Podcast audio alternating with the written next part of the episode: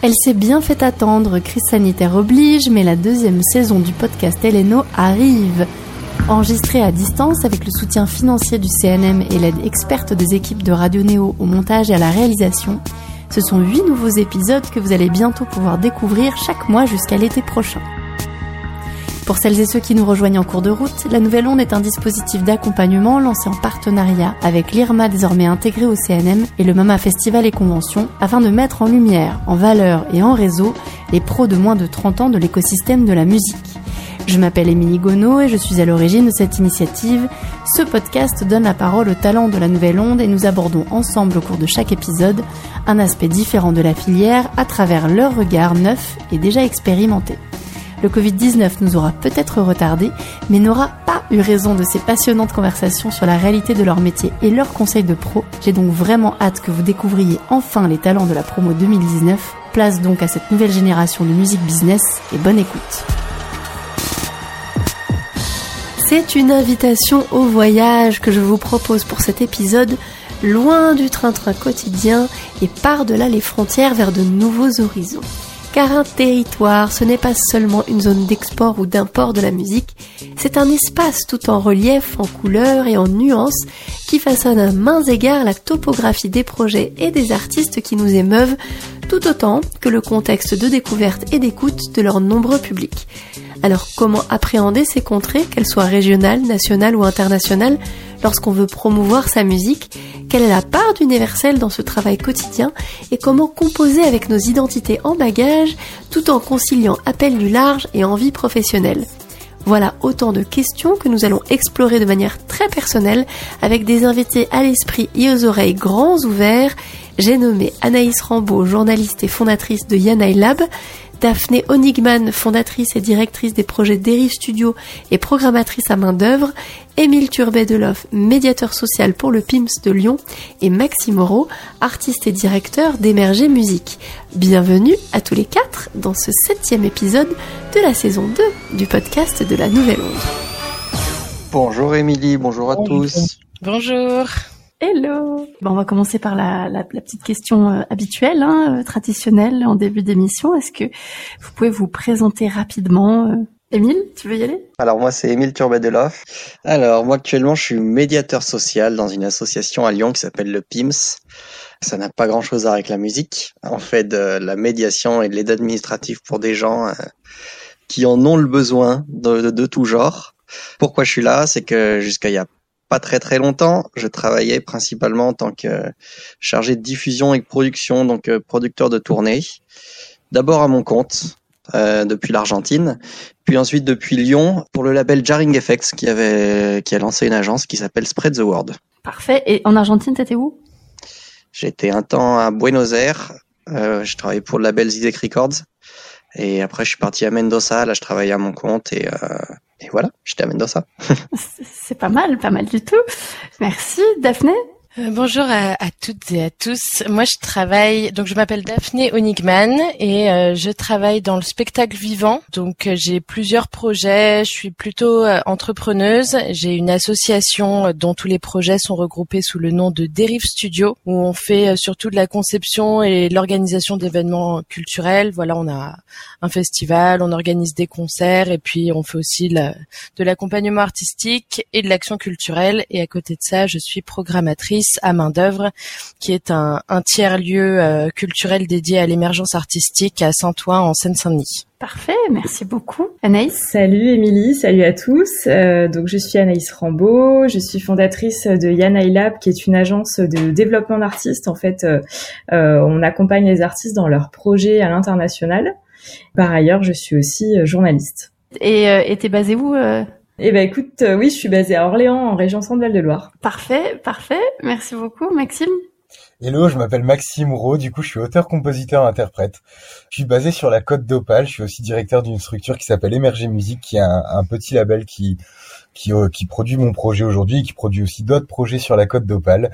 Et du coup j'ai la chance de faire des tournées partout en France et de voyager énormément grâce à ma musique, et ça c'est vraiment très cool. Parfait. Non, non, mais c'est c'est un peu tour d'horizon. Je pense qu'on va bien voyager pendant cette émission. C'est parfait. Du coup, en, parlant de voyage, si, si, enfin, c'est un peu le, le, thème de cette émission. Quand je quand j'ai un peu décidé de, de, de qui serait autour de, de ces micros, c'était vraiment le fait que vous aviez cette cette dimension internationale et euh, ou national ou régional et que c'était intéressant que vous aviez chacun chacune un rapport très euh, unique euh, au territoire, un, ou plusieurs territoires et du coup par rapport à ça, si vous deviez citer un ou plusieurs territoires qui vous définissent, le ou lesquels seraient-ce et pourquoi? Maxime, je te voyais opiner du chef, donc vas-y. Écoute, eh ben, écoute, moi, si je devais trouver un territoire qui me définit, ce serait la Côte d'Opale. Je suis pas né là-bas, mais je suis arrivé très très vite sur la côte d'Opale quand j'étais jeune. Et j'ai eu la chance de composer mes premières chansons là-bas, de faire mes premiers concerts là-bas, et euh, de rencontrer mon premier public là-bas, de passer pas mal de temps avec eux, de, de jouer sur euh, les plus belles plages de la côte d'Opale, vraiment sur euh, énormément de dates chaque année. Et du coup, c'est, c'est, je pense que c'est le territoire qui me définit aujourd'hui le plus. Et c'est pour ceux qui connaissent pas la côte d'Opale, c'est vraiment tout le secteur qui va de, de Berck-sur-Mer jusqu'au Calais Dunkerque. Et et c'est vraiment sublime. On a on a vraiment du beau temps, de la bonne musique, euh, on a on a des bonnes boissons, on a tout ce qu'il faut et du coup vive la Côte d'Opale. Ouais, c'est bien. Et j'espère qu'on sera sponsorisé par l'Office de tourisme des Hauts-de-France. Parce que du coup, euh, il y a quand même pas mal de clichés sur... Non, mais c'est vrai, mais on a, il y a pas mal de clichés quand même sur euh, tout territoire assez cliché, qui soit plutôt positif ou un peu moins. Mais c'est, voilà, c'est important de montrer toutes les belles choses que toi tu vois, Maxime. Donc c'est pour que ça donne envie à d'autres de, euh, de venir explorer ce territoire. Ouais. Daphné, toi? Moi, ce serait euh, la banlieue parisienne, plus euh, particulièrement euh, le nord-ouest et, le nord. Donc moi, je viens de, de Nanterre, qui est une ville assez grande dans les Hauts-de-Seine, qui est une ville quand même assez assez populaire, avec beaucoup de diversité, beaucoup de mixité, et qui est au centre de d'autres communes qui sont qui sont assez différentes, qui sont plus aisées et plus résidentielles. Voilà, moi, c'est un territoire du coup qui est très vivant, qui est très dense, mais avec une diversité culturelle culturelle incroyable. Et voilà, moi, c'est là où, je me sens bien. Et donc aujourd'hui, euh, je vis et je travaille euh, en Seine-Saint-Denis, donc dans le 93. C'est un territoire qui est, assez similaire, très cosmopolite aussi, et, très divers et très vivant. Et, euh, c'est là que je me sens bien aussi. Parfait, merci beaucoup. Anaïs? Du coup, moi, je vais peut-être pas dire le centre Val de Loire, euh, même si j'adore ma région, mais euh, ce serait plutôt l'Inde, euh, parce que c'est en Inde que Yanaï Lab a commencé. En fait, j'ai toujours été passionnée par par ce pays, sans trop savoir pourquoi. J'avais vraiment envie d'avoir une expérience à l'étranger, si possible dans un pays qui qui soit anglophone. Et donc, j'ai eu la chance de partir en service civique avec la Région Centre Val de Loire et l'Astrolabe, qui est la scène de musique actuelle à Orléans. Euh, il y avait une coopération en fait euh, entre la région et le Tamil Nadu qui était au sud de l'Inde et j'étais chargée pendant un an de développer les échanges d'artistes entre les deux territoires. En fait, à la suite de ça, j'ai monté euh, une entreprise qui est ensuite devenue association pour accompagner ces artistes. Donc en fait, l'Inde, c'est vrai que c'est un peu ma deuxième maison. J'y suis allée dix fois maintenant et j'adore, ouais, j'adore ce pays, j'adore toutes ces cultures parce qu'il y a plusieurs cultures différentes en Inde. Donc je ne travaille pas que sur l'Inde maintenant, mais euh, mais, c'est sans doute le territoire auquel je m'identifie. Euh, et toi, Émile? Eh ben moi, ça sera ça sera l'Argentine, hein, évidemment. Euh, c'est un pays où d'abord j'y suis allé pour étudier un peu par hasard. j'y suis retourné pour pour finir mes études en stage. J'y suis resté pour travailler. J'ai persévéré pour m'y intégrer. Puis voilà, j'ai beaucoup travaillé en Argentine, euh, autant dans le pays que euh, entre l'Argentine et l'Europe, avec plein d'artistes du coin. J'ai écrit mon, mon mémoire de fin d'études sur, euh, sur la musique et la culture argentine. Et puis là, toujours, je continue en même temps sur le côté personnel à être très lié à l'Argentine, puisque ma femme est argentine et j'ai plein ah d'amis bah. là-bas. Évidemment. Forcément. Euh, et, sur le côté professionnel, même si là je suis pas à 100% dans la musique, je continue de collaborer avec euh, mm. avec pas mal d'artistes, euh, pas mal d'artistes argentins. C'est une question pour tout le monde, mais comment est-ce que vous avez découvert ou pris conscience de l'importance de ce territoire pour vous? Et puis qu'est-ce qui vous a donné envie d'aller l'explorer? Alors je sais pas si Émile, c'était genre t'as rencontré ta femme d'abord ou si tu l'as rencontré là-bas à cette occasion. Non, en gros, j'y suis allé un peu par hasard pour un échange universitaire. J'étais à la fac à Paris 3. Mhm. J'avais envie de partir, fallait faire trois choix, j'en ai fait trois. J'ai été pris, euh, après c'est eux qui ont choisi pour moi, ils m'ont envoyé à Mendoza. Et donc là j'y ai passé un an, c'était euh, une année assez folle.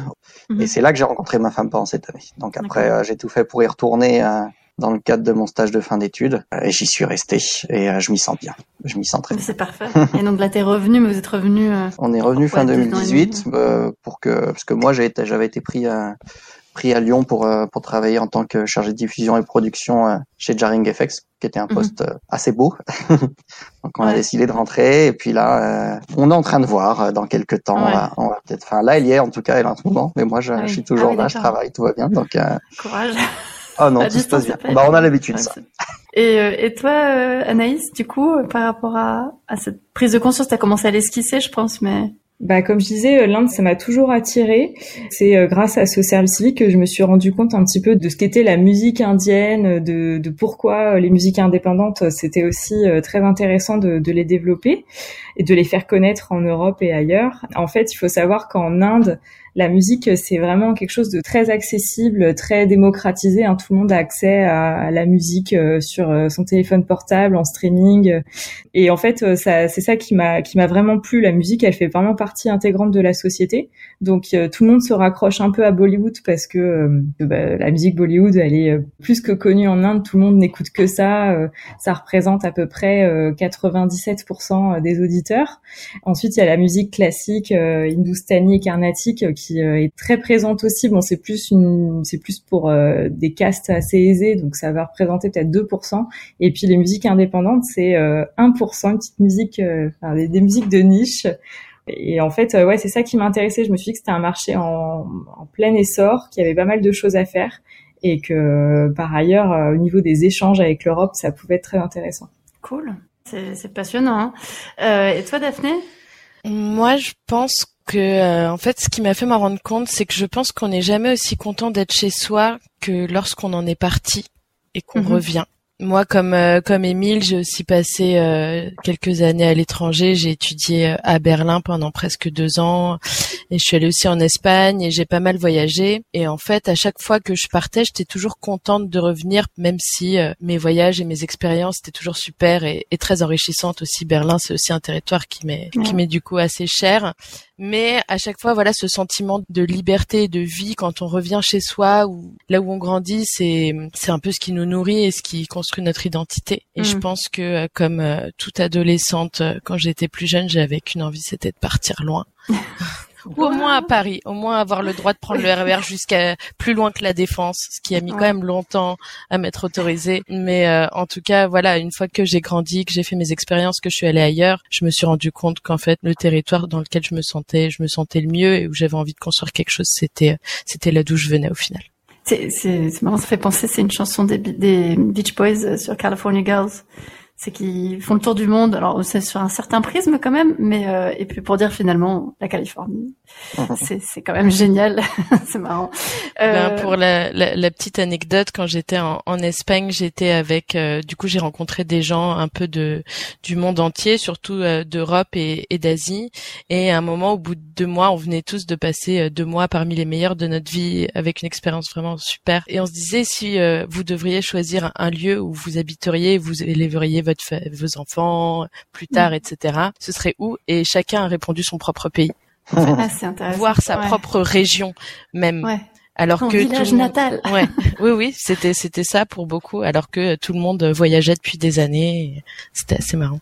Plein de trucs à creuser. Et toi, Maxime? Eh ben écoute, moi je suis super d'accord avec Daphné. J'ai fait j'ai fait pas mal de dates à l'étranger et bah ne serait-ce que partout en France. Hein. Enfin tu vois en Vendée, à Paris, euh, à Bordeaux, enfin vraiment dans plein de régions de France. je pense que là le territoire où je me sens le mieux c'est vraiment la Côte d'Opale parce que quand j'y reviens, quand je peux passer des moments chez moi, c'est là où je vais composer le plus, c'est là où je vais écrire le mmh. plus, c'est là où je vais trouver le plus de dates parce que les gens me connaissent et puis bah il se passe vraiment quelque chose parce que les gens sentent que, que je suis d'ici, il y a un petit accent du Nord peut-être. On se dit, bah ouais, c'est un enfant d'ici et forcément, je suis très attaché à ce territoire. Aujourd'hui, euh, si je devais choisir un endroit où faire ma vie, bah comme disait Daphné, bah je, le je la ferais ici. Mais c'est ici où j'ai rencontré ma femme, où ma petite fille est née. Euh, voilà, donc je suis très très attaché à ce territoire. Et sur le plan euh, le plan du travail, bah écoute, j'ai eu l'occasion de jouer vraiment partout en France. Et c'est vrai que euh, on le dit pas assez, mais en, province, il y a des super conditions de jeu. Mm. pour avoir visité énormément de régions en France, la Côte d'Opale, ils font ça très bien. Ils sont très ancrés culturellement et ils ont une politique culturelle qui est vraiment géniale. Et du coup, euh, mm. on est trop bien là-bas, quoi. Et du coup, parce que quand euh, certains d'entre vous ont, ont, carrément été vivre à l'étranger, ont travaillé à l'étranger, euh, d'autres euh, créent des ponts entre genre la France et d'autres territoires. Comment est-ce que vous découvrez quand vous partez à l'étranger ou quand vous même sur un autre territoire que celui où vous habitez ou où vous avez votre vie, comment est-ce que vous découvrez ce nouveau territoire et comment est-ce que vous faites pour vous familiariser avec? Je commence hein, pour le coup. Maxime. Quand je vais jouer dans dans un autre territoire, bah, en général, c'est pour du live, moi, essentiellement. Donc, bah, je, mm. j'y vais avec euh, un petit camion, avec mes musiciens, et on descend, on traverse la France avec tout ça, on installe là-bas, bah, tout, la sono, la scène, et en fait, je pense qu'on on se familiarise avec le territoire d'abord avec les rencontres qu'on fait sur place. Mm. Parce qu'on se rend compte que les gens ont un, un, accent particulier, une façon de vivre particulière, on joue, euh, on joue dans plein d'endroits, et du coup, bah, ce qui est assez marrant, c'est que en, en faisant du live, en général, c'est très souvent l'été, c'est très souvent proche de mon anniversaire. On se retrouve à faire beaucoup, beaucoup la fête avec euh, les gens qui sont sur place. du spectacle très, très vivant. Ouais, carrément. Émile? Euh, Moi, pour découvrir un territoire, je pense que je m'inspire beaucoup euh, de, de, la rue et des pratiques euh, populaires que, que je découvre un peu à l'instinct. C'est-à-dire que j'aime, je marche beaucoup quand j'arrive quelque part que je connais pas, sans trop savoir où aller un peu au hasard des, des coins et des rues qui me donnent envie. Et puis je regarde, je regarde beaucoup euh, ce que les gens ils mangent, euh, ce que ce qu'ils mangent dehors, surtout les, les petits euh, les petits endroits où on peut acheter à manger, la musique que j'entends dans le bus, dans le taxi, dans la rue, les événements qu'on peut qu'on peut voir, mais aussi voilà ce qu'on la nourriture qu'on vend sur les marchés, mm. les tags sur les murs, les affiches, même les pubs, les trucs politiques pour pour se faire un peu une idée du, du quotidien des gens qui, qui vivent ici en fait. C'est ça qui m'intéresse beaucoup. Mm. comprendre le quotidien. Euh, donc une fois que j'ai intégré ça un peu, une fois que j'ai un peu goûté même sur euh, certains sujets, euh, là je commence un peu à, à, me renseigner auprès des locaux et, euh, et surtout je, je pose les questions qui me sont venues durant cette hmm. première phase d'observation, je pense. Pourquoi on mange telle chose, pourquoi on écoute ça, pourquoi telle musique elle est comme ça, alors qu'elle ressemble à une telle autre musique qu'on a entendue dans un autre coin. Pourquoi euh, pourquoi il y a ces affiches dans la rue qui sont si particulières, ça ça peut arriver. Euh, mm. Et voilà, j'essaie vraiment de, de comprendre. Je le fais sur un territoire, mais du coup, je le, je le transpose aussi quand je travaille dans la musique, euh, de comprendre pourquoi les, les choses sont comme ça et pourquoi les choses, les gens créent comme ça en fait. Oui, la musique comme une espèce de, de marqueur. Euh, bah, on dit souvent on parle de bande son, mais c'est pas juste une bande son, c'est vraiment la manière d'exprimer euh, un état d'esprit, quoi. Et toi, Anaïs? Alors bon, il y a deux, deux côtés, hein, le côté perso et le côté pro. Euh, quand je pars en voyage euh, perso, euh, bah, du coup, je me renseigne quand même beaucoup sur le, le, pays que je vais visiter. Je, j'aime bien passer du temps dans des endroits assez populaires, parler avec des gens, etc. Donc, je pense que ça, c'est un peu le cas de, de nous tous. Et puis, pour ce qui est du pro, je trouve ça très important d'aller rencontrer les alliances françaises et les instituts français qui sont quand même nos correspondants sur place et qui sont les plus à même de nous guider en fait sur ce nouveau territoire.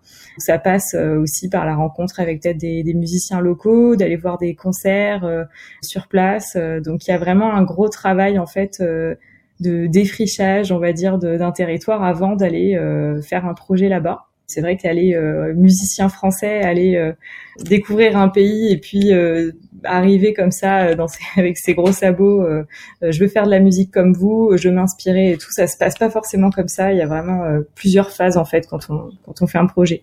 Oui, qu'on n'arrive pas pour plaquer quelque chose ou pour importer quelque chose à, à froid, quoi. Ouais. Daphné, toi, tu fais beaucoup de voyages d'exploration, je pense, non? Ouais, et je suis très d'accord avec tout ce qui a été dit, euh, les rencontres, comme dit Maxime, tout le cheminement dont parlait Émile et, euh, et aussi le côté découverte dont parlait Anaïs.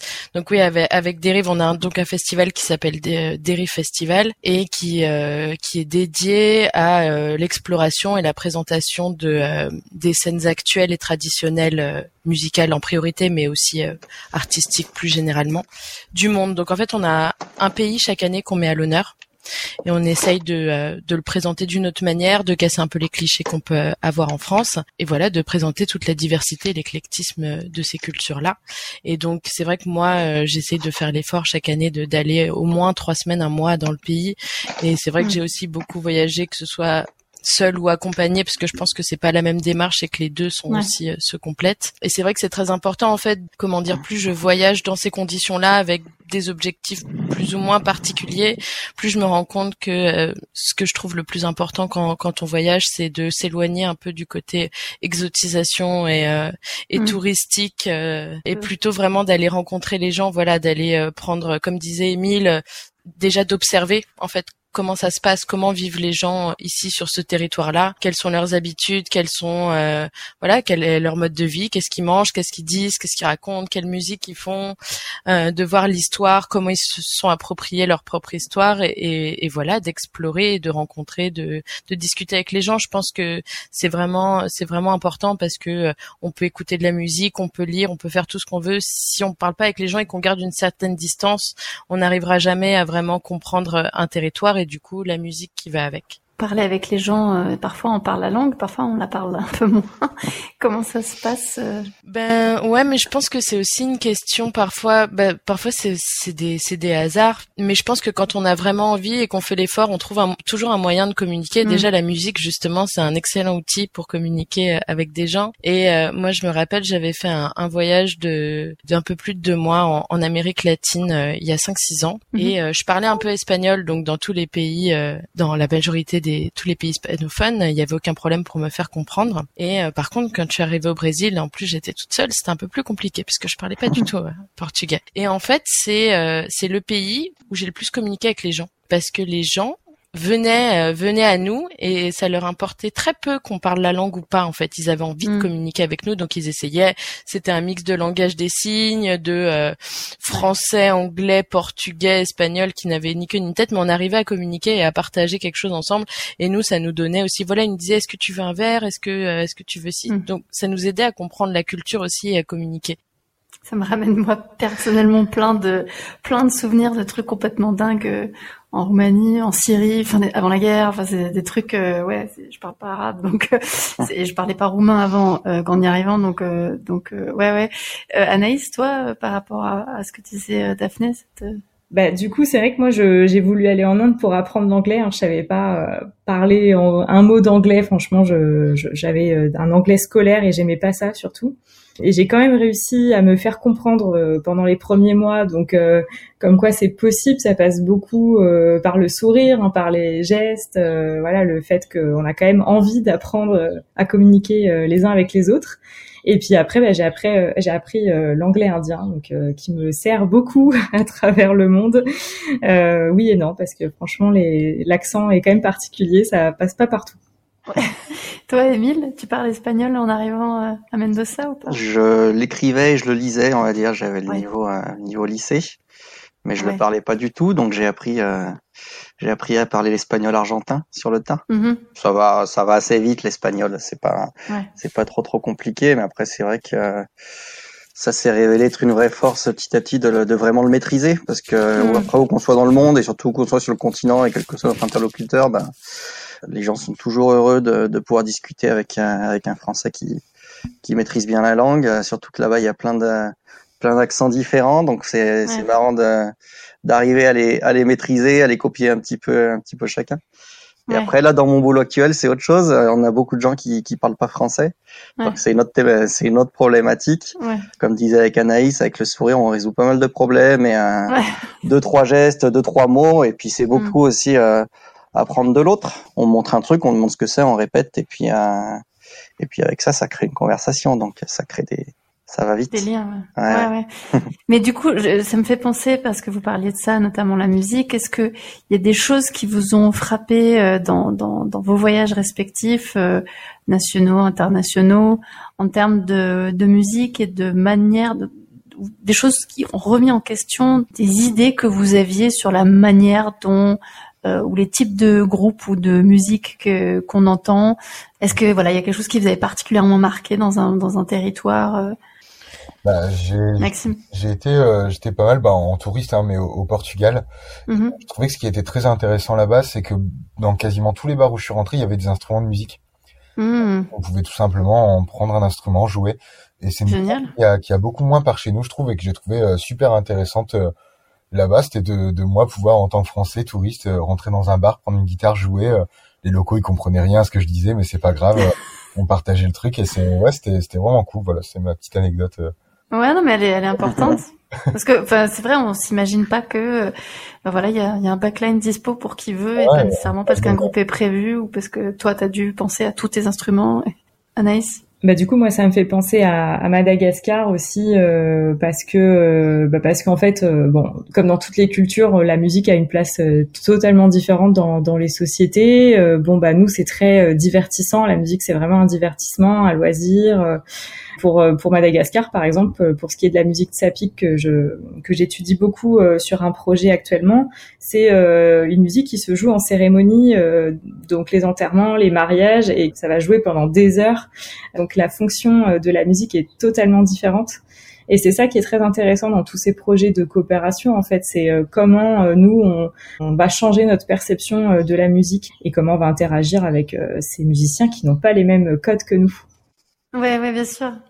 Je suis assez d'accord avec ce que disait Anaïs. Moi, c'est vrai que quand j'avais été en Colombie, j'avais été marquée par par toute la musique qu'il y avait partout, partout. Il y avait du, beaucoup de reggaeton, surtout dans le nord.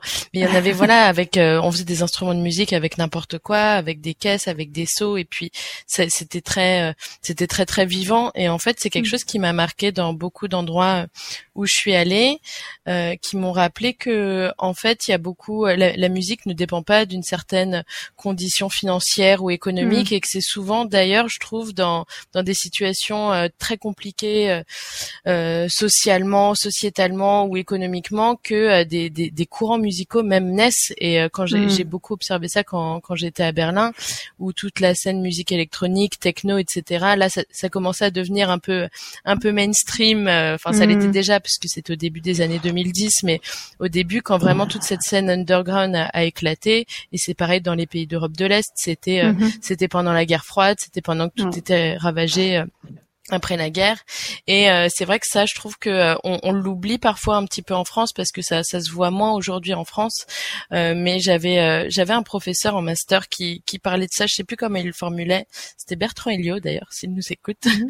qui nous disait que les contre-cultures sont souvent la base et la source des cultures dominantes en fait. Et que toutes les les contre-cultures et les grands courants musicaux ont commencé partis de rien un peu partout dans le monde. Et et ça je trouve que quand on voyage et qu'on va chercher un peu un peu partout, c'est quelque chose qu'on retrouve beaucoup.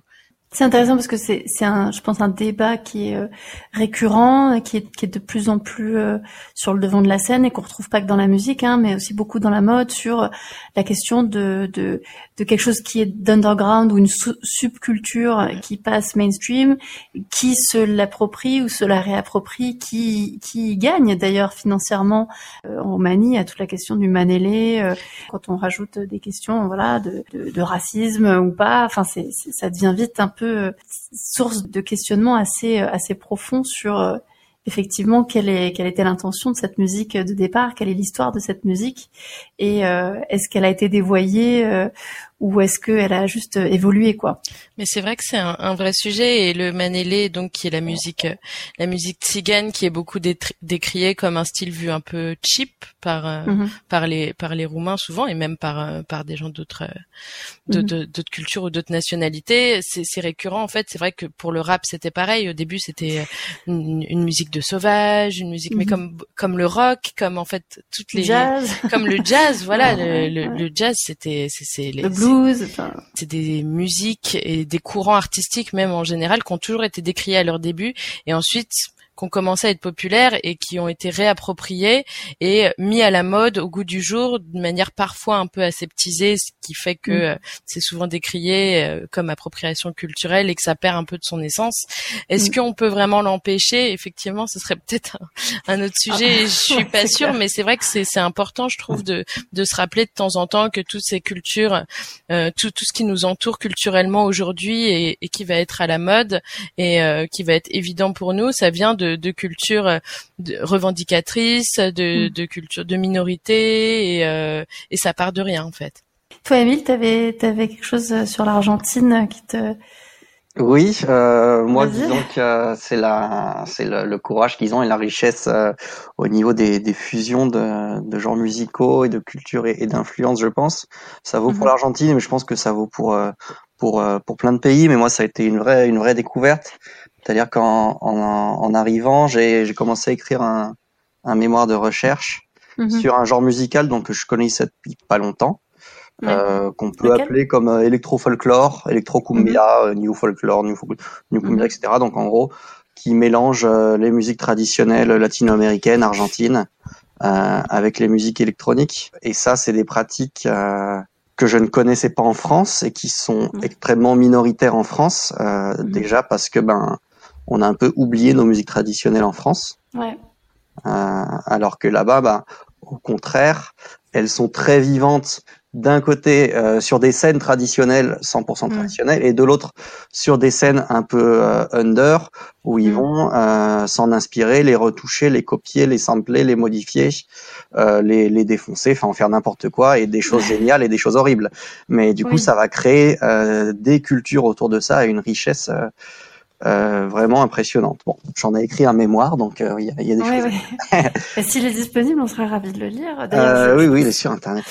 Je précise, non, non, mais je précise pour, pour les personnes qui nous écoutent que, comme d'habitude, il y a un article euh, sur le, le, site de la nouvelle onde.com qui est, qui est dédié à chaque épisode et on met tous les liens de tout ce qu'on a mentionné. Donc, euh, si jamais ton, ton mémoire est disponible, on, le mettra bien sûr ça dans, dans l'article. Mmh. Euh, c'est intéressant parce que ça, ça, ça dessine quand même euh, un je sais pas si c'est un paradoxe ou si c'est euh, une nécessité, à savoir que est-ce qu'il faut finalement, pour qu'une musique vive et qu'elle continue d'évoluer, qu'on soit irrévérencieux ou irrévérencieuse avec, ça pose cette question de savoir à, quel moment est-ce qu'on structure, institutionnalise et à quel moment, euh, du coup, on, au contraire, on se l'interdit parce que sinon, on est en train de se fossiliser euh, selon moi, totalement, faut, il faut, il faut être irrévérencieux. Mais je pense qu'il y a, il y a deux types de, enfin, dans ce genre de cas, il y a, il y a deux types de, de, personnes et deux types de professionnels qui vont agir. Et je trouve ça très bien. Mm.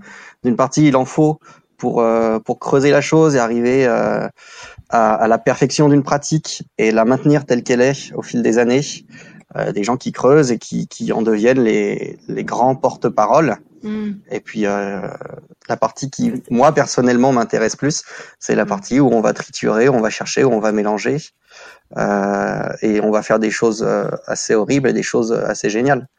Mais je pense que les deux sont nécessaires et je pense qu'il y a deux types de personnes en général, à part euh, certains génies, mais il y a, en général, c'est ces deux types de personnes qui vont faire ces, ces deux types de travail, quoi.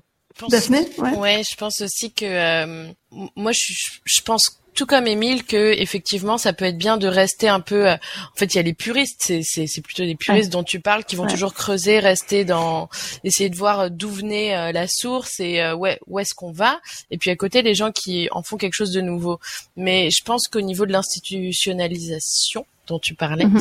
la question c'est surtout à quelle fin on veut utiliser mhm. cette cet art en fait parce qu'effectivement ça ça vaut pas que pour la musique ça vaut pour toute forme artistique est-ce qu'on l'utilise parce qu'on trouve que c'est quelque chose de super euh, qu'on veut mettre en valeur et qu'on veut diffuser au plus large, à la plus large audience, ou on pense que ça peut, ça peut bien marcher et on veut en faire un enjeu commercial? Et c'est mm. là que souvent il y, a un problème parce que euh, heureusement ou malheureusement le constat est que beaucoup de, de ces subcultures mm-hmm. euh, souvent sont plutôt quand même anti-commerciales ou en tout cas portent des revendications, pas forcément, mais ont des revendications qui sont qui se retrouvent dénaturées quand on les mmh. utilise à un but en tout cas uniquement commercial. Mmh. Et euh, je pense que c'est ça qui est souvent décrié euh, mmh. quand on parle d'appropriation culturelle c'est d'utiliser mm. quelque chose qui a vraiment du sens, dont le sens est plus important que toute rentabilité économique. À mm. partir du moment où on en fait un objet uniquement économique et commercial, ça n'a plus de sens. Et donc on se demande vraiment si, euh, si c'est ce genre de choses qu'on devrait continuer à faire.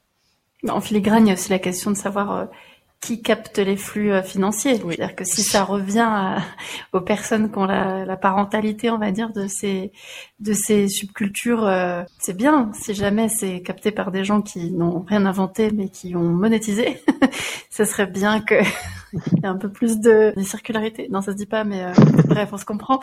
Euh, Anaïs? Bah, C'est vrai que c'est une vaste question. Pour ce qui est de l'Inde, par exemple, il y a un exemple qui parle assez pour tout ce qui est, euh, tout ce voilà, cette question de, de à qui revient euh, euh les, les, retombées économiques ou ou pas d'ailleurs euh, de, de, tous ces projets, en fait, c'est que les, les, visas business en Inde pour les artistes, c'est très compliqué à obtenir. C'est, ça se fait pas comme ça. Il faut les anticiper. Euh, il faut plein de lettres dans tous les sens. Et euh, c'est vraiment des visas très courts. Hein. Ils viennent pour des dates euh, et ils repartent chez eux. Il faut absolument pas qu'ils volent le travail d'un Indien. Euh. Donc c'est quand même des, des, questions à se poser. On on vient pas prendre la place hein, d'un autre artiste. C'est c'est ça qui est compliqué quand on veut faire carrière en fait dans un pays. Oui, mais pour quelles raisons Dans quel cadre Avec qui? Je pense que c'est vraiment des, des questions à se poser. Donc c'est-à-dire que des artistes non indiens ne peuvent pas faire de visa business pour venir en Inde. C'est ça? Non, c'est pas exactement ça. En fait, euh, c'est tout le monde peut venir en Inde, mais avec euh, une réglementation très stricte. Euh, le but, c'est de, de, ne pas y rester. Euh, voilà, le but, c'est quand même que les artistes indiens euh, soient privilégiés et, et, au même titre qu'un maçon indien soit prioritaire sur du travail qu'un maçon français. Quoi. C'est ça la politique indienne c'est une perspective euh, complètement euh, différente et c'est ça l'intérêt de, de l'altérité, hein, tout simplement.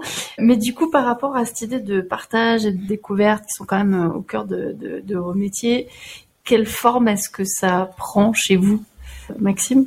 Bah écoute, moi quand, quand je voyage déjà à l'étranger, je prends toujours au moins un instrument avec moi parce que je pense que c'est c'est super intéressant de, de pouvoir faire ça. Et d'ailleurs, bah, je suis je suis sur un gros projet actuellement. Je viens d'acheter il y a quelques jours un, un nouveau van pour pour l'aménager un petit peu et juste aller à l'étranger pour pour enregistrer en fait le prochain album, tourner les clips en place à l'étranger, écrire aussi les chansons sur place à l'étranger en, en restant pas en fait dans mon coin, dans mon van à, mm. avec des Français, mais justement en m'inspirant de de ce qui se passe là-bas, en pourquoi pas en invitant un musicien que je trouverai sur place à, à enregistrer quelques petits trucs dans le van avec un petit micro, une carte son et la musique, à la fois, on, on, la partage dans le live quand on fait du live à l'étranger, quand on fait du live mm. partout en France, quand, quand on va justement dans d'autres territoires faire du live, mais on peut aussi la partager avec euh, d'autres personnes dès la composition par ce, ce genre de choses. Et, j'ai vraiment envie de, de, de, montrer ça en fait dans mes futurs projets et de, et de, de m'inspirer beaucoup plus de ce qui se passe ailleurs plutôt que de rester chez moi pour, euh,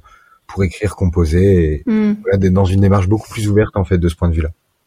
Et tu disais à l'étranger, est-ce que tu as déjà une idée de quelques ou un ou plusieurs pays euh?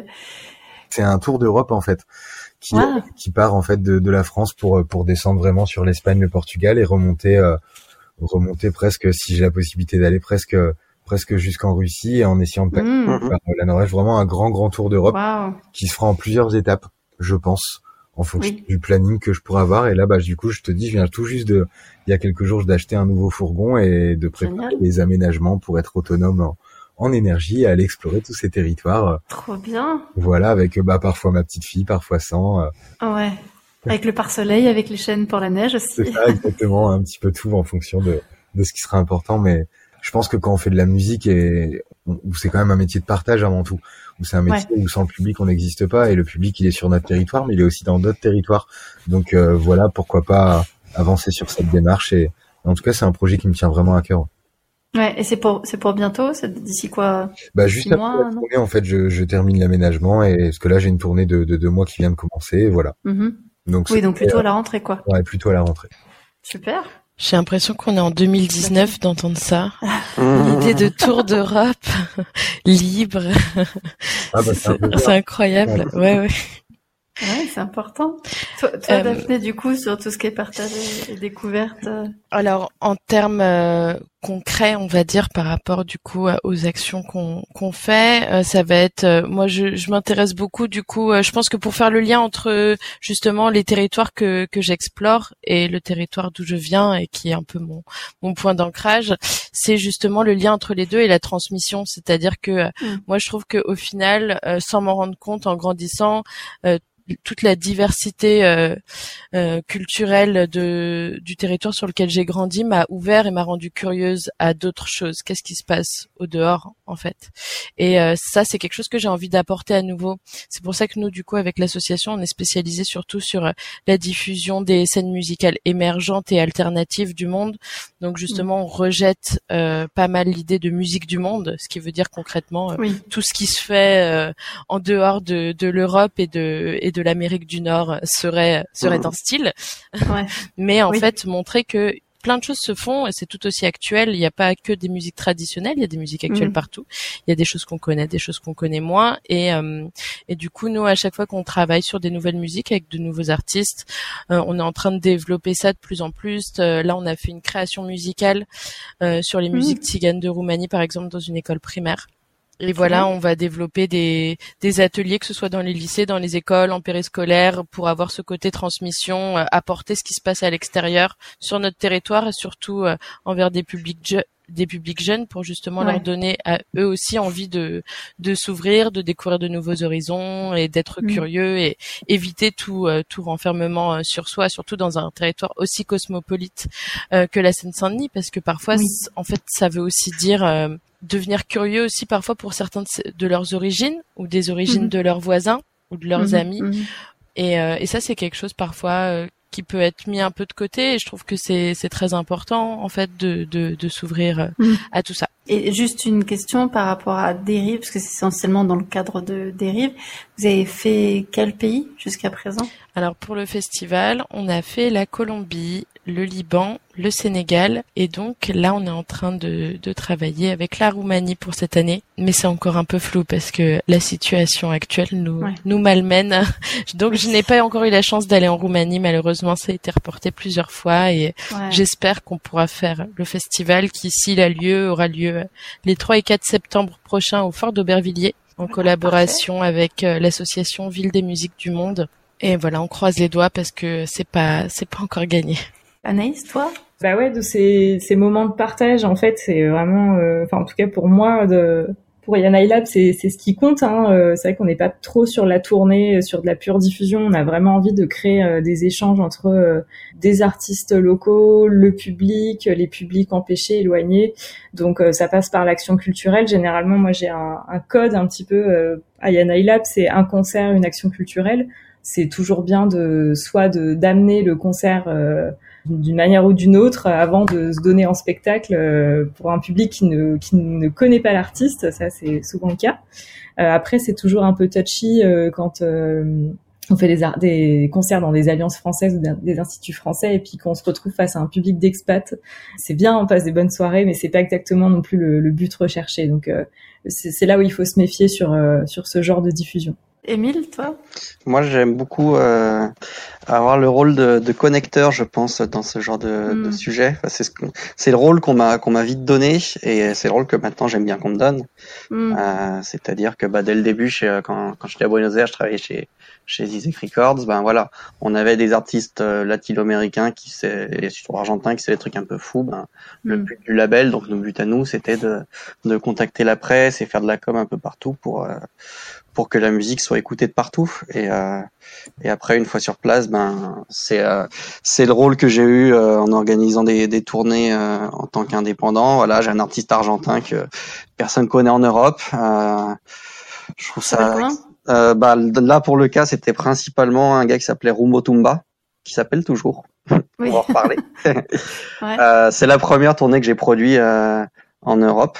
Donc en gros, ben voilà, on était euh, ensemble en Argentine, lui c'est de la musique, on discutait, on bossait, et puis euh, et puis moi je, je, je, vendais les dates et je produisais la tournée euh, pour pour quelques mois plus tard. Et pareil pour d'autres artistes qui voulaient partir dans d'autres coins, mais aussi beaucoup de, de Français qui, qui viennent en Argentine. Mmh. Et maintenant que je suis en France, éno enfin énormément, non, régulièrement des des connaissances, des artistes que, que je connais, avec qui j'ai bossé mm. ou avec qui, que je suis simplement connu personnellement, qui me disent bah voilà dans six mois, euh, dans six mois je vais venir. Est-ce que tu peux me donner un coup de main? J'ai telle date, telle date. Et, euh, et moi ce que j'aime beaucoup, bah voilà, c'est contacter des gens que je connais plus ou moins, je, en, en sachant qu'ils pourraient faire des choses bien ensemble.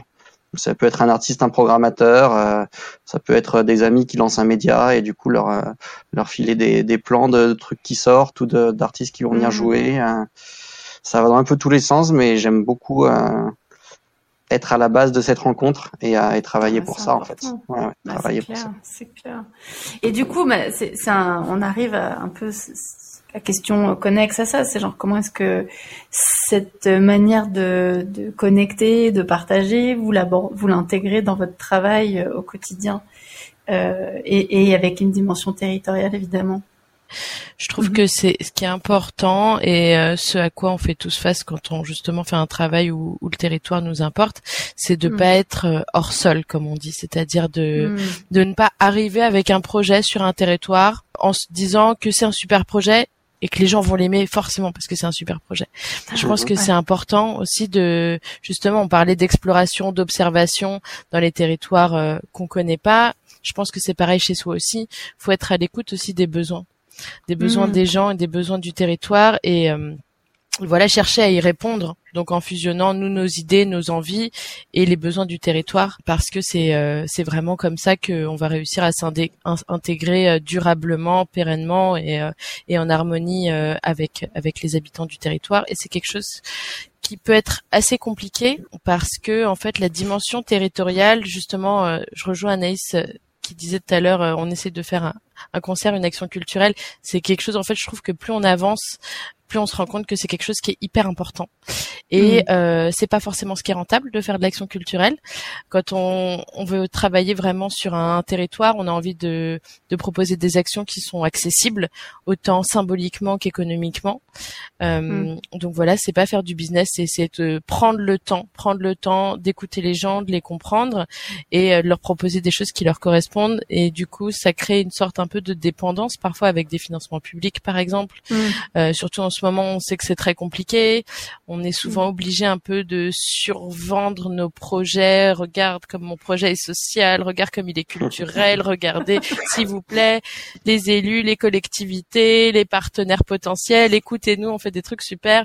Et parfois, on passe autant de temps à faire ça qu'à vraiment faire nos projets. C'est quelque chose mm. qui est parfois euh, un petit peu compliqué mais je trouve que c'est quelque chose mm. à, qui, est, qui est pas qui est pas facile mais qui est important à intégrer euh, au quotidien. Ça fait écho à ce qu'on disait en début d'émission sur euh, euh, les motivations, elles peuvent être économiques, mais aussi parfois politiques. Et euh, ouais, ça dépend de quel côté on, voilà, on est, et surtout quelle marge de manœuvre on a. Mais euh, Maxime, tu, tu, voulais bah, Je trouve ça super intéressant ce qu'elle disait Daphné, parce que moi aussi, je passe énormément de temps à pour euh, bah, pour les dossiers, pour plein de choses, à, à, dire regardez comme mon projet et machin, regardez.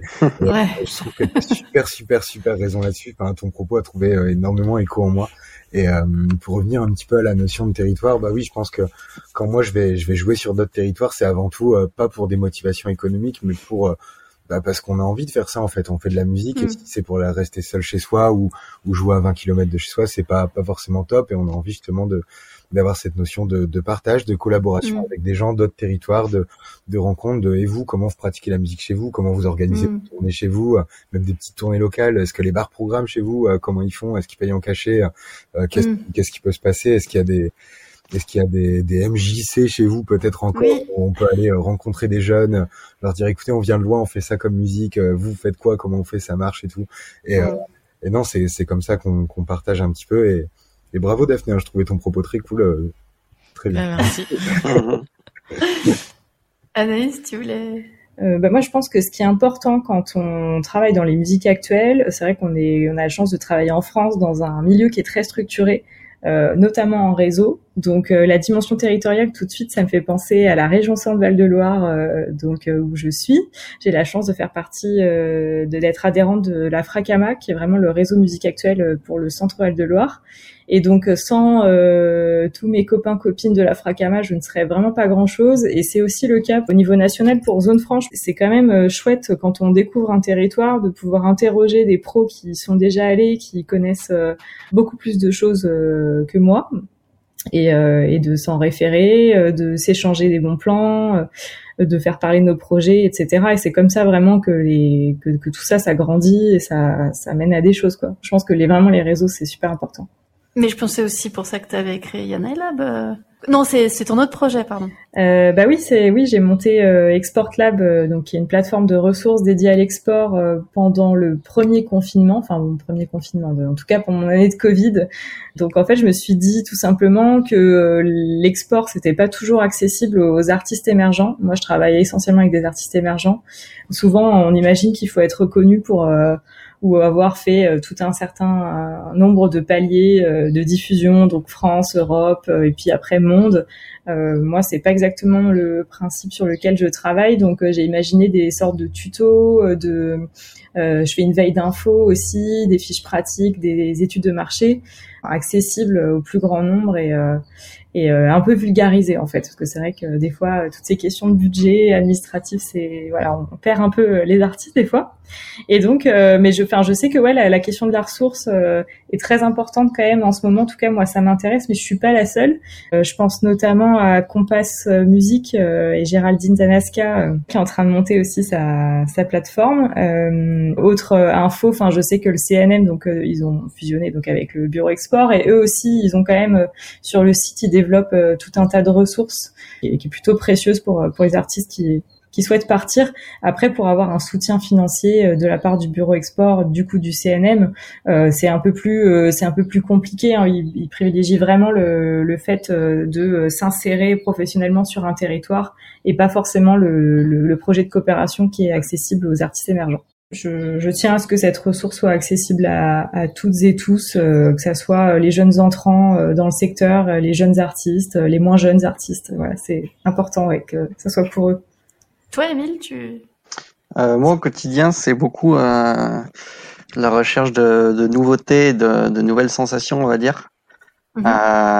je le dis rarement, mais je m'ennuie souvent en écoutant de la musique, en écoutant des concerts, parce que Euh, j'ai besoin de, de, sentir un truc nouveau constamment. Euh, euh, ce qui m'intéresse vraiment, c'est d'entendre un son, mais ça peut être un son, une note, euh, un timbre de voix sur euh, sur juste une mm. expression, enfin une manière d'aborder d'aborder un texte, d'aborder un, instrument ou quoi, qui soit un minimum novateur, ou en tout cas que que moi j'ai jamais vu, dont on ne m'a jamais parlé.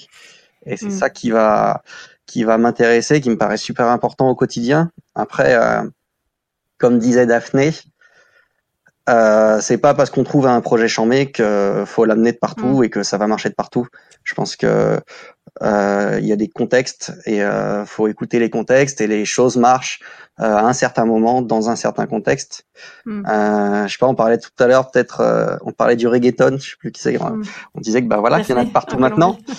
il y en a de partout maintenant et, et c'est vrai qu'il y y a une dizaine d'années, bah on, ici on connaissait on connaissait pas trop ça et c'est beaucoup grâce à à des, des, des aventuriers, des, des gens un peu fous qui a qui a 10, 15, 20, 30 ans bah, organisaient des soirées et ont voyagé. Euh, des gens d'Amérique latine comme d'ici mm. qui sont partis, qui sont revenus, qui ont joué, qui ont perdu de l'argent, qui euh, mm. ont fait des tournées à perte, euh, qui ont organisé mm. des soirées de ouf dans des coins complètement euh, complètement nuls. Euh, et au fur et à mesure, ben voilà, c'est parce que peut-être euh, on avait vu peut-être qu'en France, ben voilà, il y avait une scène rock, électro, hip-hop qui, au bout d'un moment, euh, peut commencer à, à, dans un certain sens, tourner en rond, ou où les gens ont envie d'autre chose, ont d'autres nécessités. Et c'est à partir de là bah, que le travail de tous ceux qui étaient là avant, qui, qui galéraient, et bah, petit à petit, ça va amener à ce qu'un jour, ben voilà, tout le monde écoute du reggaeton dans tous les sens. Ouais. Je dis pas que c'est bien, mais euh, mais c'est intéressant de voir comment ça marche. c'est clair, c'est clair. Et du coup, parce que tu, tu c'était c'était très évocateur euh, des, des, concerts euh, dans, improbables, dans de, de fou, dans des dans des endroits nuls. est-ce que euh, est-ce qu'il y a des, des souvenirs marquants bah moi du coup par contre là je vais changer un peu de, de, de territoire et de, et de thématique.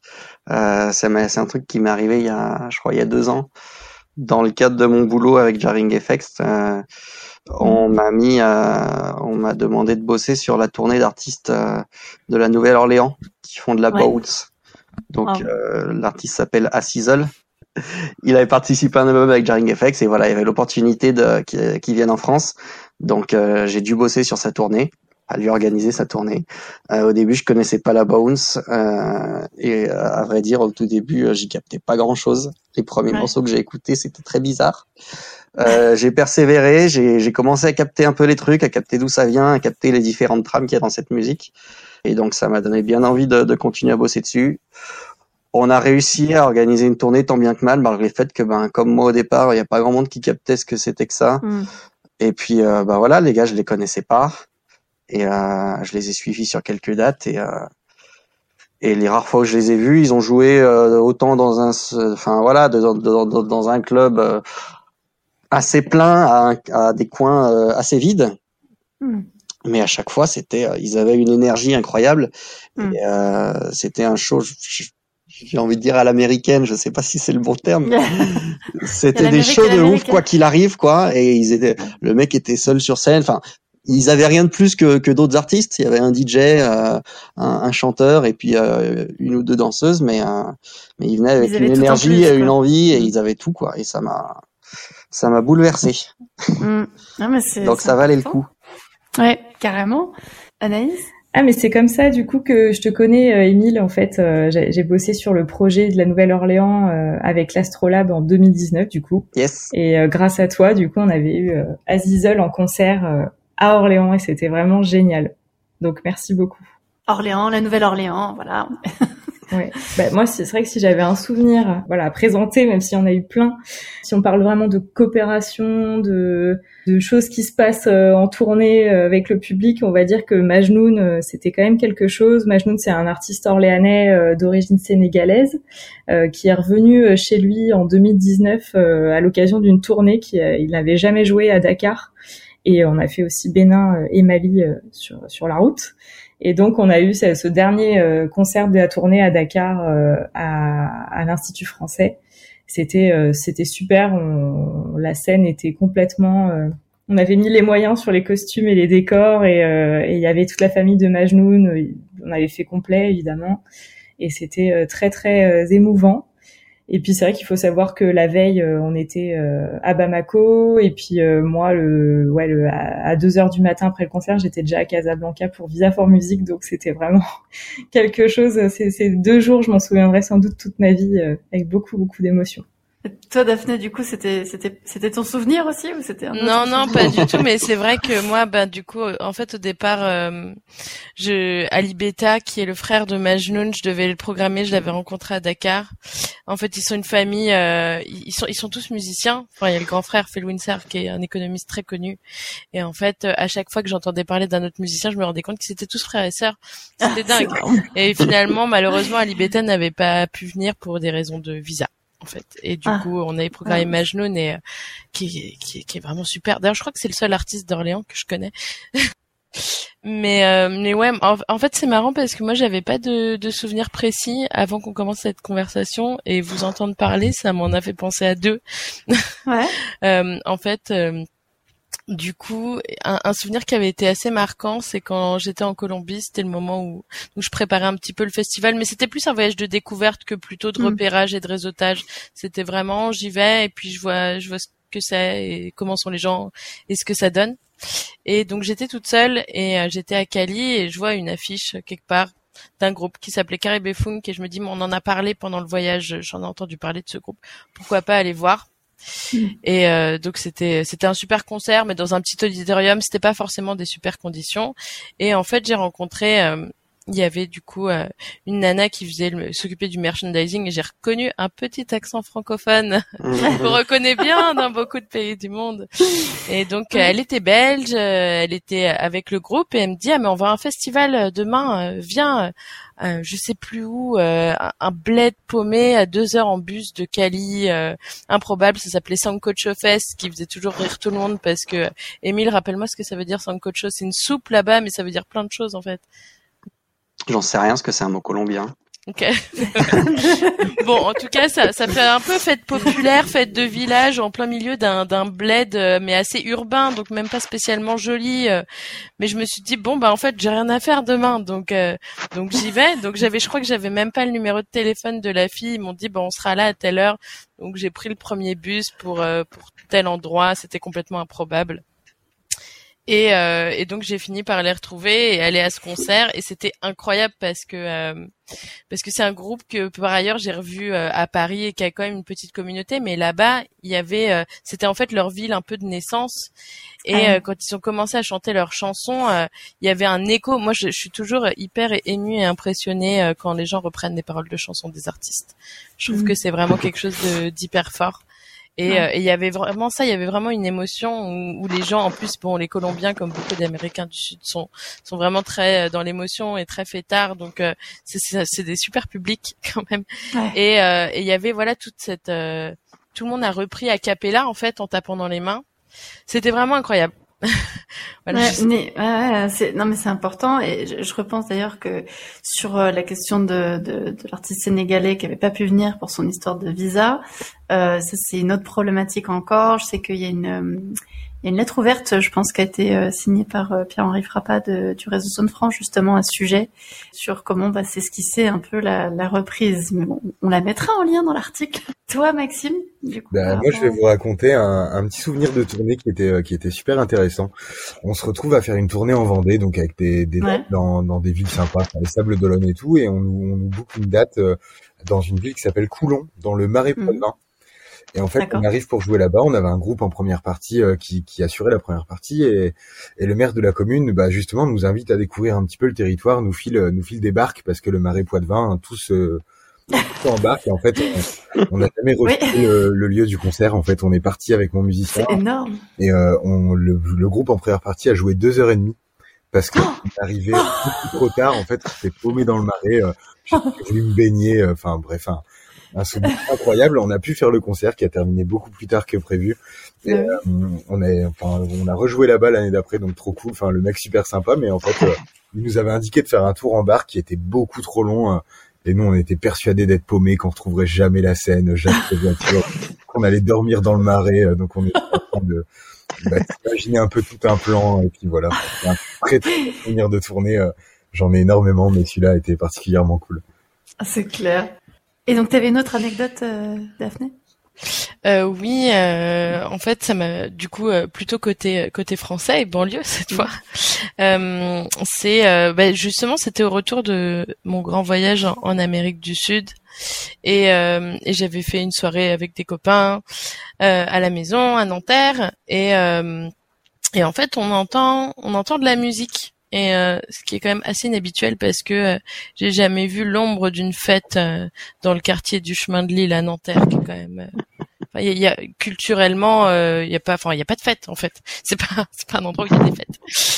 Et, euh, et en fait, on se rend compte qu'il y a une énorme fête euh, dans une, une friche désaffectée, un grand bâtiment qui était, qui avait été une usine de dentifrice, euh, puis euh, une usine de, de vêtements qui avait brûlé euh, une dizaine d'années avant. Donc c'était vraiment un bâtiment qui nous avait toujours un peu intrigués Mmh. et en fait qui avait été réinvesti par un, un collectif qui s'appelle Souk Machine, Mhm. euh, dont je fais partie toujours aujourd'hui. Et en fait, qui est un collectif qui existe depuis 2005 et qui est euh, spécialisé dans, au départ dans les fêtes pluridisciplinaires dans des lieux atypiques, qui s'est ensuite spécialisé sur l'occupation temporaire euh, de, de lieux en friche en en faisant des espaces de travail, etc. pour des pour des artistes, des artisans et aussi du coup des espaces de lieux de rencontre, de vie locale et de fêtes. Et donc en fait, ils avaient euh, ils avaient investi ce lieu-là qui était en bas de chez moi et euh, il y avait donc une grande fête et euh, il y avait ce qui m'avait surtout marqué, c'est qu'il y avait plein de musiques différentes. Et ça, Mhm. j'avais pas du tout l'habitude. Moi, je revenais de 200 à Be- deux ans à Berlin, où pour moi, les fêtes en, en open air et tout ce qui était moderne et ce qui se faisait, c'était des musiques électroniques, en fait. Mhm. Et là, Mhm. je vois des, des groupes de musique de qui venaient de partout dans le monde, un petit peu, euh, tout avec euh, l'esprit euh, très détente, un peu open air que je retrouvais, que j'avais que j'avais découvert un peu à Berlin. C'est là que je me suis rendu compte qu'en fait, il y avait beaucoup de choses qui se faisaient, et notamment en banlieue, puisqu'il y a plus d'espace qu'à Paris. Ouais. Et en fait, c'est un des moments qui m'a vraiment ouvert, je pense, euh, tout un tout un monde de ce qu'on peut faire et de ce qu'on peut Ouais. découvrir, même à deux minutes de chez soi. Et ça, c'est quelque chose qui m'avait beaucoup marqué. Oui, ça avait littéralement ouvert le champ Ouais. des possibles. Ouais. Bah, d'ailleurs, je les ai harcelés jusqu'à ce qu'ils m'acceptent en stage. Et, euh, Je dors ici. C'était un peu ça. Il y avait une coupure de RER. E du coup, il y a un, jour où personne n'était venu et comme j'habitais à deux minutes, c'était obligé de me parler.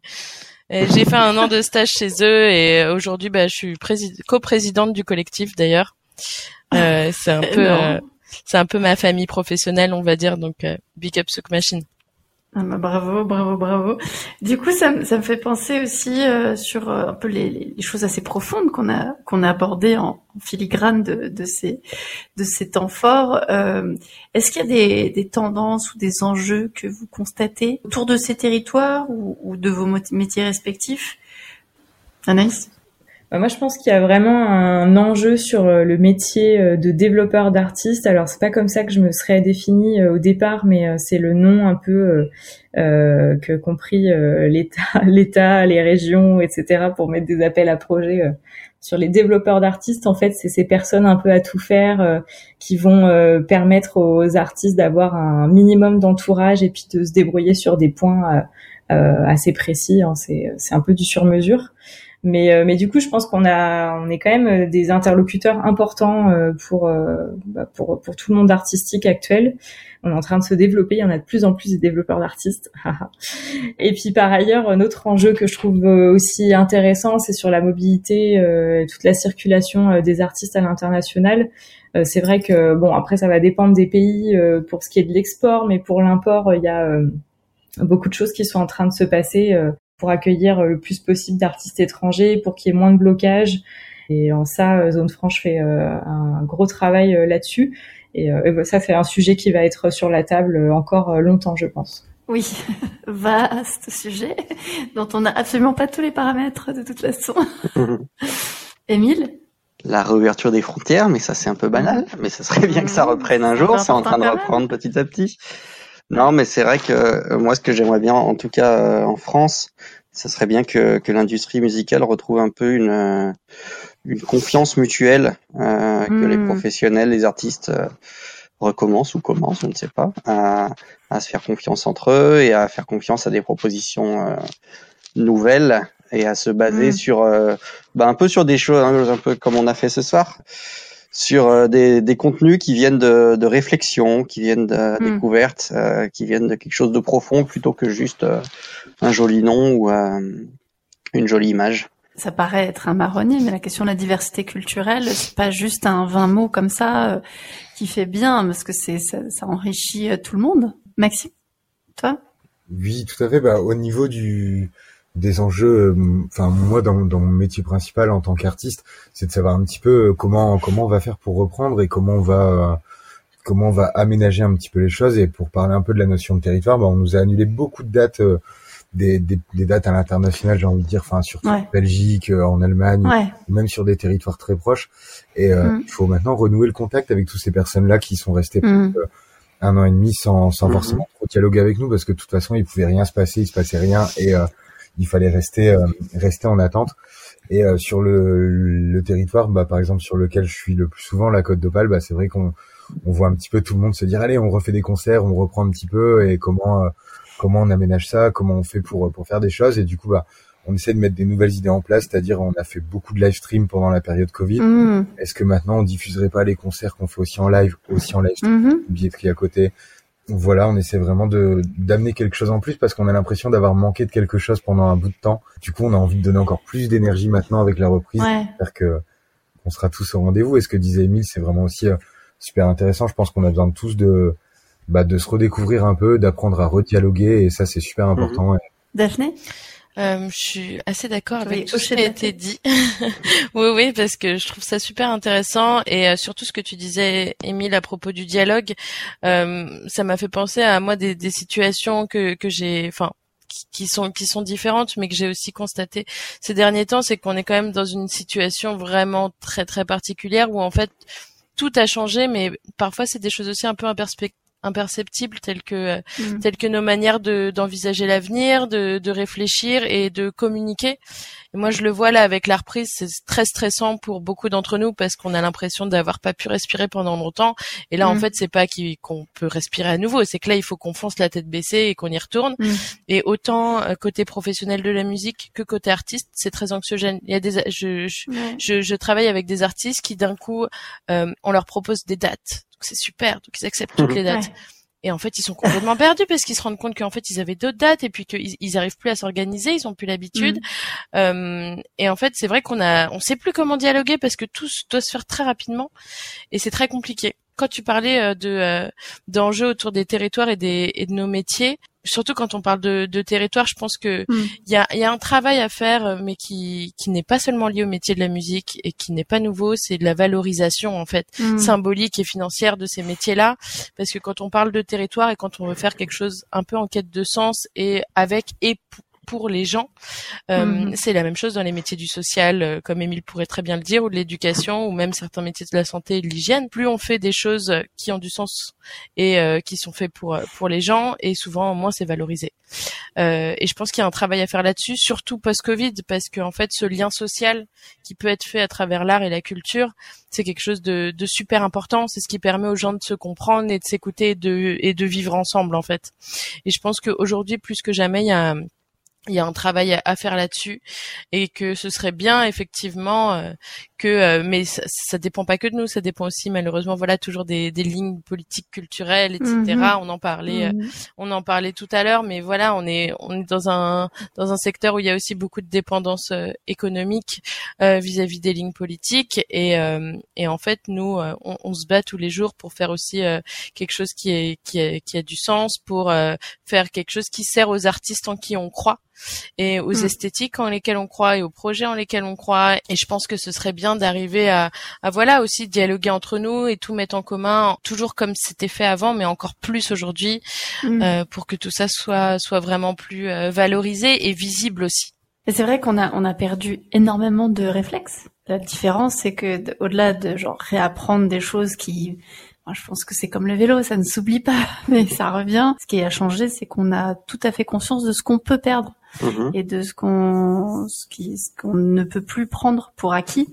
Quand euh, la marée s'est retirée, on a vu tout ce que tout ce qu'il y avait euh, à réapprendre et, et qu'on avait potentiellement perdu, qu'il fallait voilà regagner euh, parfois de haute lutte dans un contexte où effectivement il faut rattraper du temps perdu, il faut réapprendre des choses, il faut pas perdre des opportunités nouvelles parce que on sait qu'elles ne se présentent euh, voilà plus depuis quelque temps, tout en n'oubliant pas le sens ni sa santé mentale, ça fait beaucoup. Du coup, je vois quand même, euh, ça fait un certain temps qu'on qu'on discute. je pense qu'on pourrait continuer longtemps. Rapidement, est-ce que vous aviez un peu euh, petit tour d'horizon de vos actus les plus immédiates, en tout cas celles qui sont confirmé de chez confirmé.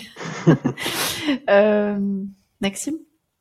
Eh ben écoute, une. Tu parlais d'une tournée? Ouais ouais, une tournée en cours que j'ai eu la chance de commencer euh, de commencer hier et du coup euh, je suis vraiment très très content par une ville qui s'appelle Fer que d'ailleurs on leur fait un petit coucou d'une d'environ 35 dates cet été qui se termine le, le août. Et du coup derrière ça bah voilà comme je vous en ai parlé tout à l'heure un peu de un peu de voyage, un peu d'écriture pour une sortie d'album en 2022 et et on a hâte de venir te voir aussi euh, en concert, hein, que ce soit sur la côte d'Opale ou, ou ailleurs. Daphné? Confirmé de chez confirmé, c'est très compliqué. On est quand même dans la période du flou. euh, ben à main d'œuvre, on a toute une saison euh, estivale, mais la programmation reprendra, on l'espère, en septembre. Euh, mhm. On a donc le festival qui n'est pas totalement confirmé, mais qui devrait avoir lieu les 3 et 4 septembre au Fort d'Aubervilliers. Et mhm. euh, surtout, on va se concentrer avec l'association sur euh, un, un, de nos projets qui s'appelle Woman Beats, mhm. qu'on décrit comme un tour du monde du défrichage musical au féminin, où en fait c'est un, projet qui vise à, à, accompagner. On fait aussi de l'action culturelle et donc des soirées-concerts, donc à programmer, donner de la visibilité à des projets musicaux euh, portés par une ou des femmes ou personnes non binaires. C'est un projet avec lequel, voilà, depuis peu, on est en partenariat avec la SACEM et le CNM, mhm. et euh, je pense qu'on va, on va pas mal se concentrer euh, là-dessus dans les mois à venir. Et dans les actus également, je travaille depuis quelques années avec un, rappeur-producteur syro-philippin euh, établi au Liban qui s'appelle Chino. Donc son artiste c'est Chino with a Y. Il a sorti un album, euh, son dernier album solo chez la filiale Warner Middle East. C'est le premier artiste à avoir signé avec la filiale Moyen-Orient de, donc de Warner en, en janvier dernier et euh, nous cherchons actuellement des partenaires européens, voilà, pour euh, pour développer un peu euh, un peu sa carrière par ici. Si des personnes qui nous écoutent sont intéressées, n'hésitez pas à me contacter. Merci. Pas mal, bravo, merci Anaïs. Euh, bah c'est ouais, c'est un peu comme tout le monde, il y a rien de trop certain, mais euh, j'aimerais bien que voilà qu'on soit sûr que euh, les gars euh, d'Electric Vocula, donc un quartet de jazz du Capsu Collectif, partent enfin à Madagascar. C'est un projet qu'on qu'on a repoussé d'un an, qui devait prendre le départ en septembre 2020. Puis après, il y a plein d'autres choses à venir normalement. On attend juste le go en fait. Euh, je développe des projets sur la Chine et l'Indonésie notamment pour 2022 puis euh, Export Lab qui, euh, qui j'espère sera vraiment euh, vraiment utile ces prochains mois. Là, c'est vrai qu'on est un peu en veille sur pas mal de choses, mais je pense que ça, ça trouvera vraiment son, sa place une fois que l'export et l'import seront repartis. Bravo. Émile? Euh, J'ai parlé tout à l'heure de Rumo Tumba, l'artiste argentin avec qui j'ai j'ai fait, j'ai fait ma première tournée, avec qui on a produit la première tournée. Au final, ça en a donné cinq, cinq tournées européennes depuis. Donc, il, il va sortir un, un, nouvel album dans le courant de l'été, euh, lâcher trois singles, un clip et, euh, et, et l'album dans les mois à venir. Je l'ai écouté, il est superbe. et, euh, et si tout se passe bien, une tournée euh, au printemps 2022, avec déjà des dates confirmées euh, à Paris notamment. Si le Covid euh, ne fait pas des siennes, ça se passera bien. Donc cette fois, je, pour la première fois, je ne serai pas le booker euh, sur la tournée, mais euh, mais euh, actif dans l'ombre comme toujours, puisque c'est un grand ami. Ah bah, très bien, on a on a hâte de voilà de s'ouvrir encore plus les horizons, les oreilles et, et le cœur parce que c'est c'est important. L'émission touche à sa fin. je retiens quand même après ces merveilleuses pérégrinations sur tous les continents. Que voilà, le, le, la grande leçon, c'est c'est la confiance, c'est faire confiance à l'autre, euh, faire se faire confiance, euh, voilà, de la découverte. On n'est jamais vraiment perdant ou perdante euh, à découvrir quelque chose qu'on ne connaissait pas déjà. Voilà, merci pour merci pour ce moment, comme on dit, je crois. À très vite alors, du coup, que ce soit en live stream, en présentiel, en France, ailleurs sur la côte d'Opale, euh, en région parisienne, euh, à Lyon, n'importe. voilà, hâte de vous revoir très vite. Merci, Merci beaucoup. à bientôt. À bientôt. Ciao.